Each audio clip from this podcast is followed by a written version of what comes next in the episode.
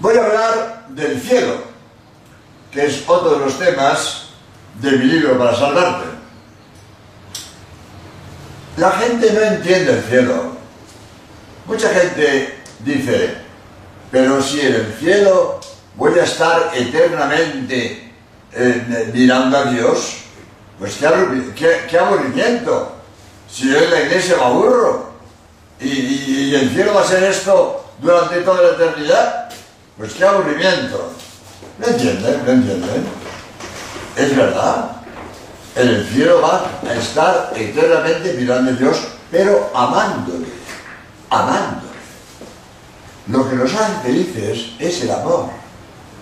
El amor es lo que nos hace más felices de todo. Mucha gente por el mundo, ¿qué, aspiran? Tener dinero, gozar del sexo. Ah, el dinero, solo el dinero no da la felicidad. Hay muchos matrimonios que tienen mucho dinero y no se aman. Y aquello es un infierno. Y el sexo solo eso no hace la amor. Quien más sexo tiene son las prostitutas.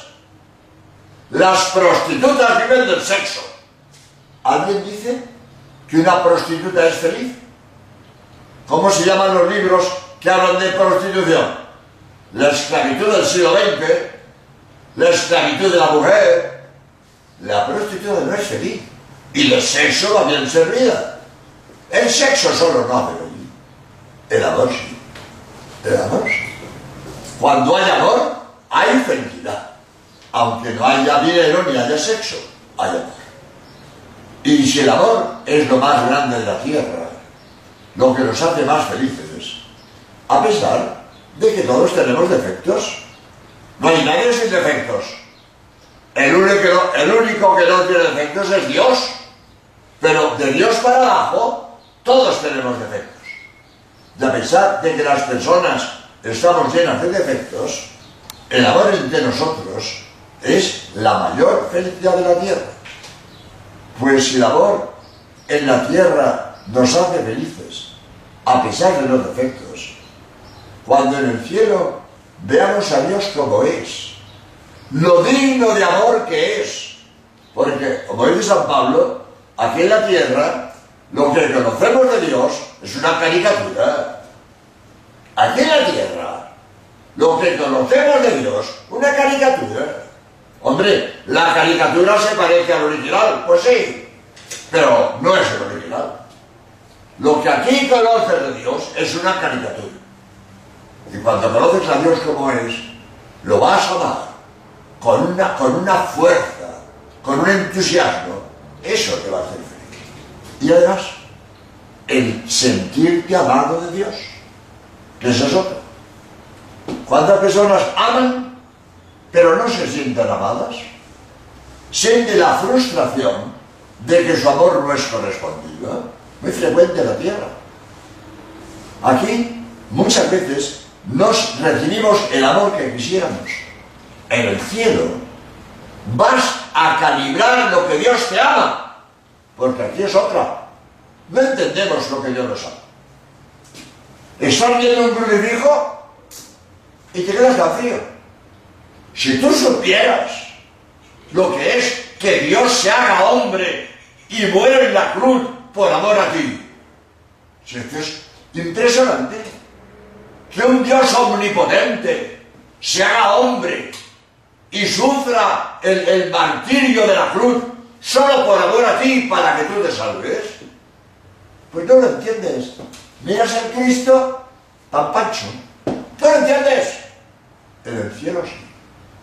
En el cielo sabrás calibrar lo que Dios te ama. Y viendo lo digno de amor que es Dios y lo que Él te ama, eso te hace feliz. ¿Qué es la feliz del cielo? No solo estar con Dios, estar amando a Dios y siendo amados de Dios.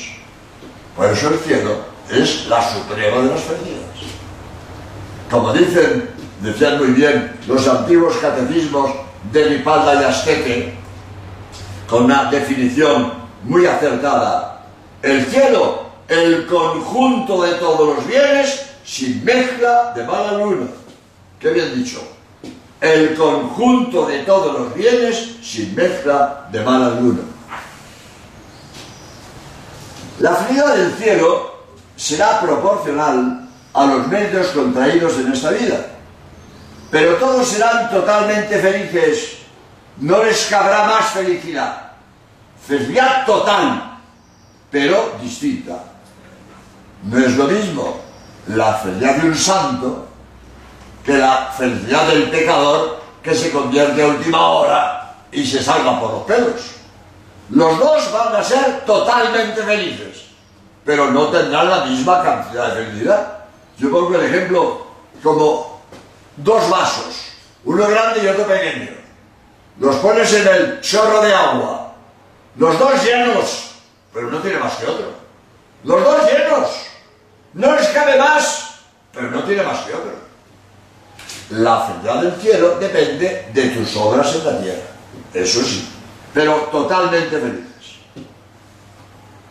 La Iglesia ha definido como dogma de fe la existencia y la eternidad del cielo.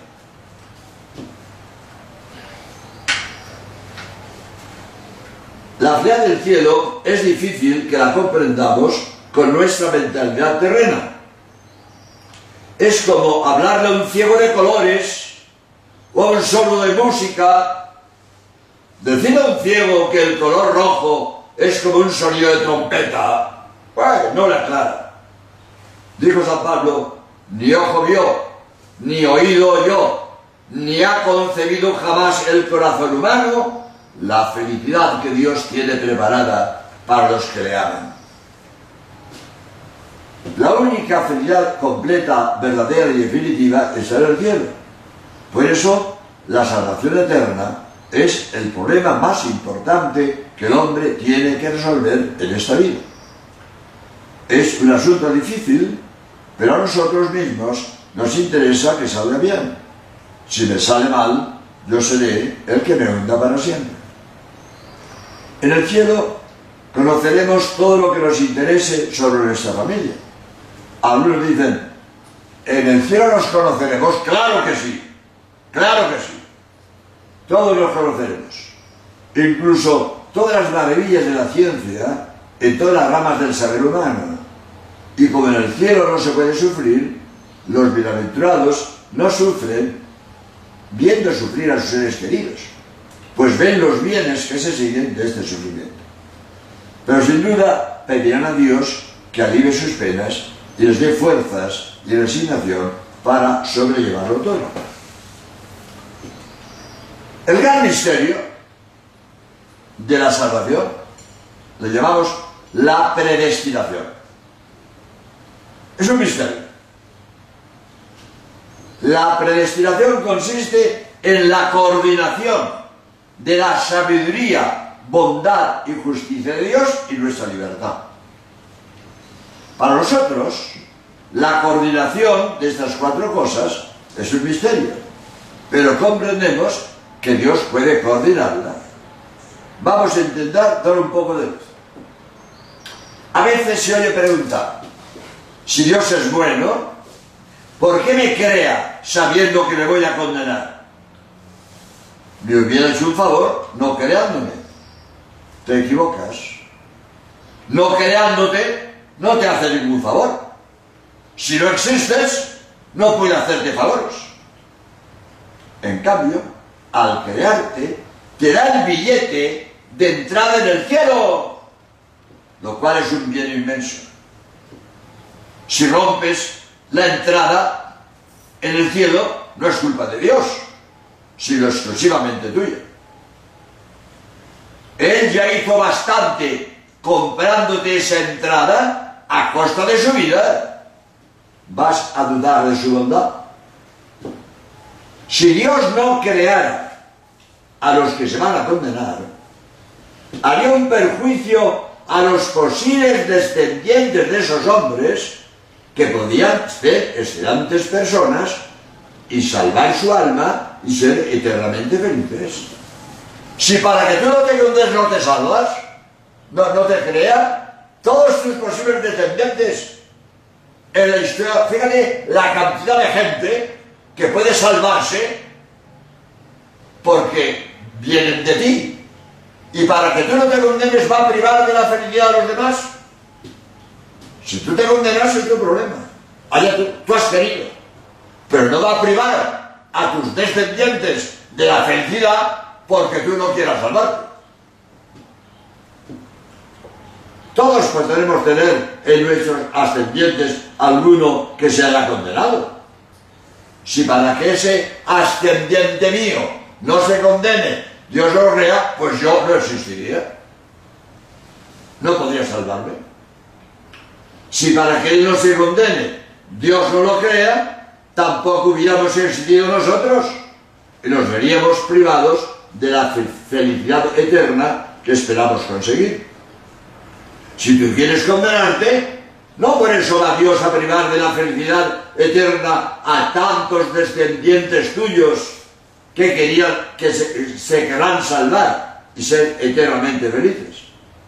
Además, si Dios quiera solo a los que se iban a salvar, entonces los hombres, seguros de su salvación, a última hora, se despreocuparían de hacer buenas obras.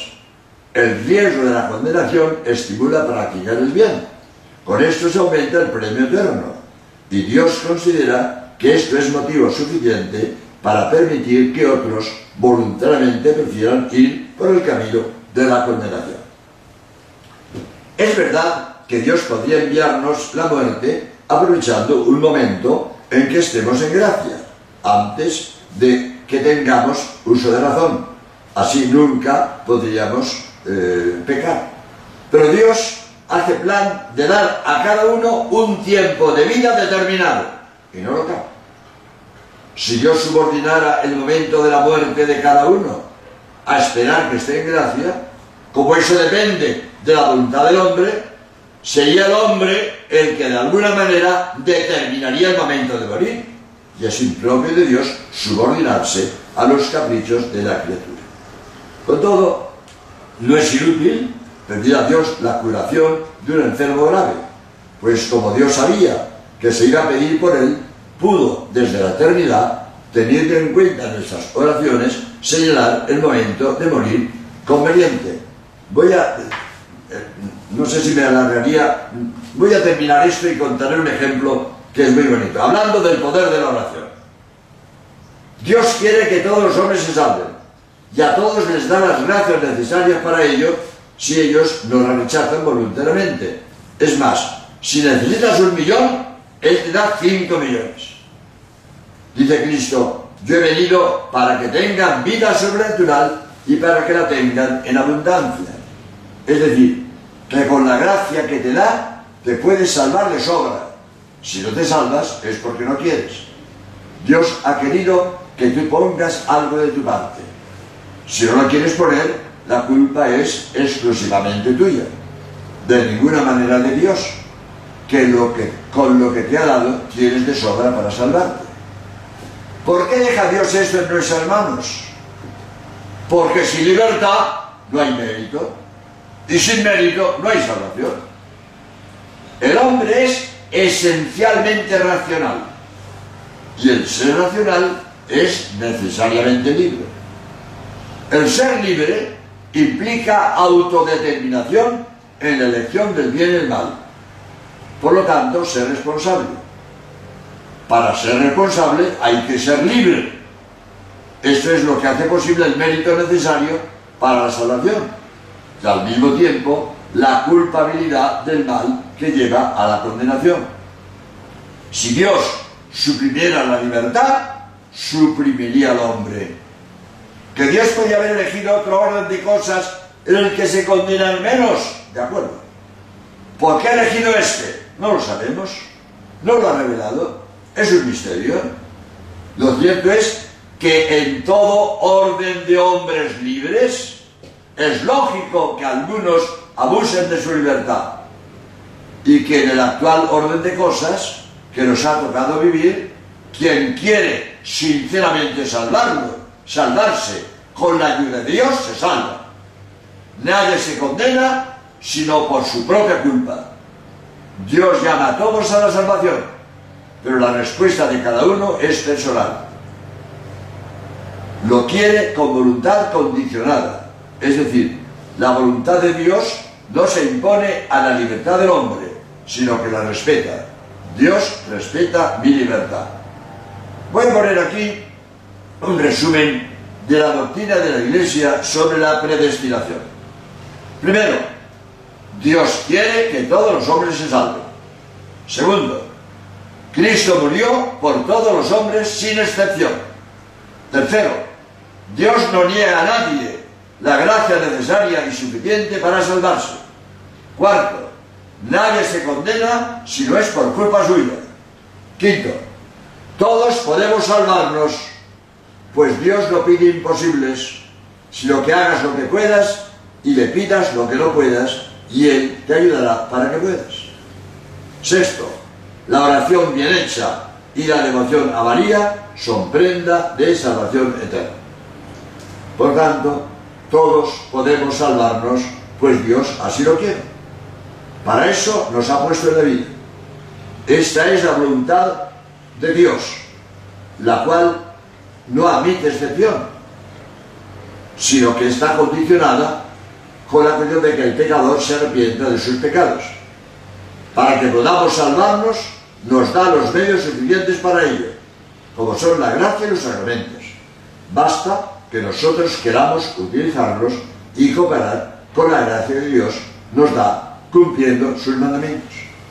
Pues quiera Dios que tengamos sentido común, cumplamos la voluntad de Dios, para de esa manera que en la hora de la muerte Dios salga a nuestro encuentro y nos dé un abrazo para entrar con Él en la gloria, para ser felices por toda la eternidad.